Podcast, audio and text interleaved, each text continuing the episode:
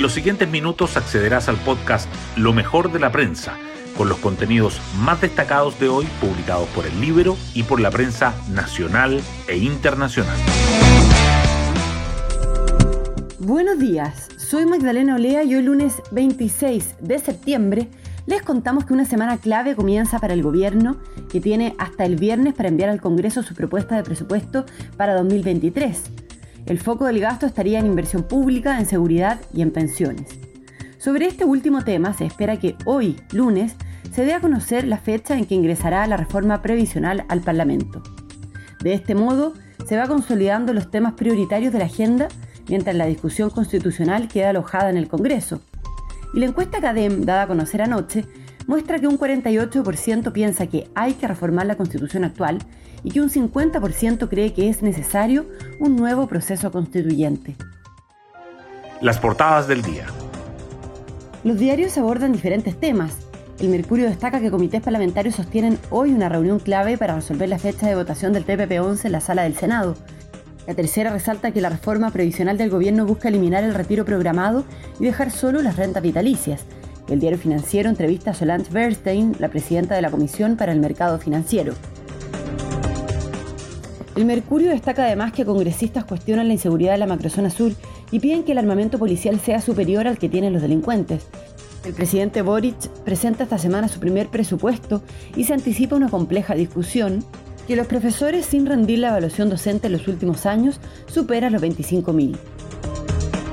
En la tercera sobresale que Vallejo reitera que la comunicación que la ex ministra Vega trató de gestionar con Yaitul no fue instruida ni informada, que el huracán Fiona deja casas destruidas y zonas sin energía eléctrica en Canadá y que el Frente Amplio hizo catarsis tras la derrota en el plebiscito y el cambio de gabinete.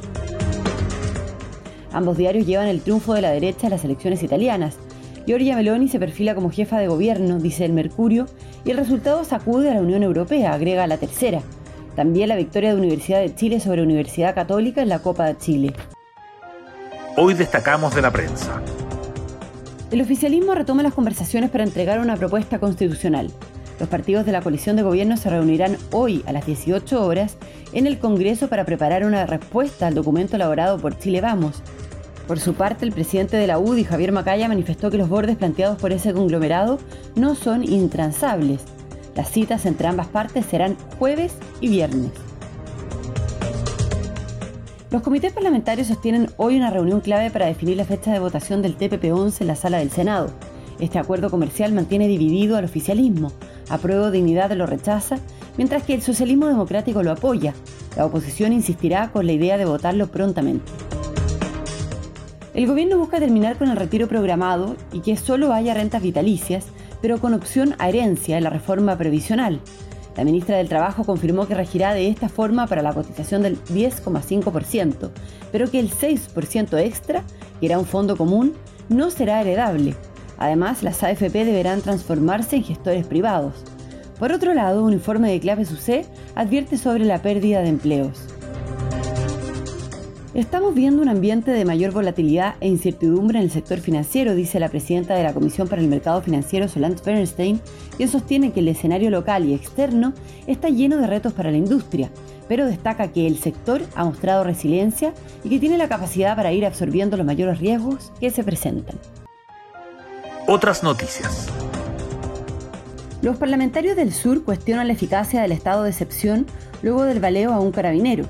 Senadores y diputados por la Araucanía acusan falta de apoyo militar en el área crítica por los hechos de violencia. Emplazan al presidente Boric para que viaje a la Rosona y entregue recursos a las policías. Mientras la ministra Toá visitó al carabinero herido a bala en una encerrona. La reaparición de la ex ministra de Desarrollo Social Janet Vega dejó contradicciones en el gobierno y críticas desde la oposición. Camila Vallejo cuestionó la entrevista donde justificó su renuncia y reiteró que la comunicación que ella trató de gestionar con Yaitul no fue ni instruida ni informada. Parlamentarios de la Araucanía también reaccionaron a sus dichos. Y nos vamos con el postre del día. Los azules dan el primer golpe en el clásico universitario de la Copa Chile. La U hizo una de sus presentaciones más sólidas del año y se impuso por 1-0 con un gol de Cristian Chorri Palacios, sobre una irreconocible UC en la ida de los cuartos de final del torneo. La vuelta será el miércoles. Bueno, yo me despido, espero que tengan un muy buen comienzo de semana y nos volvemos a encontrar mañana martes en un nuevo podcast, Lo mejor de la prensa.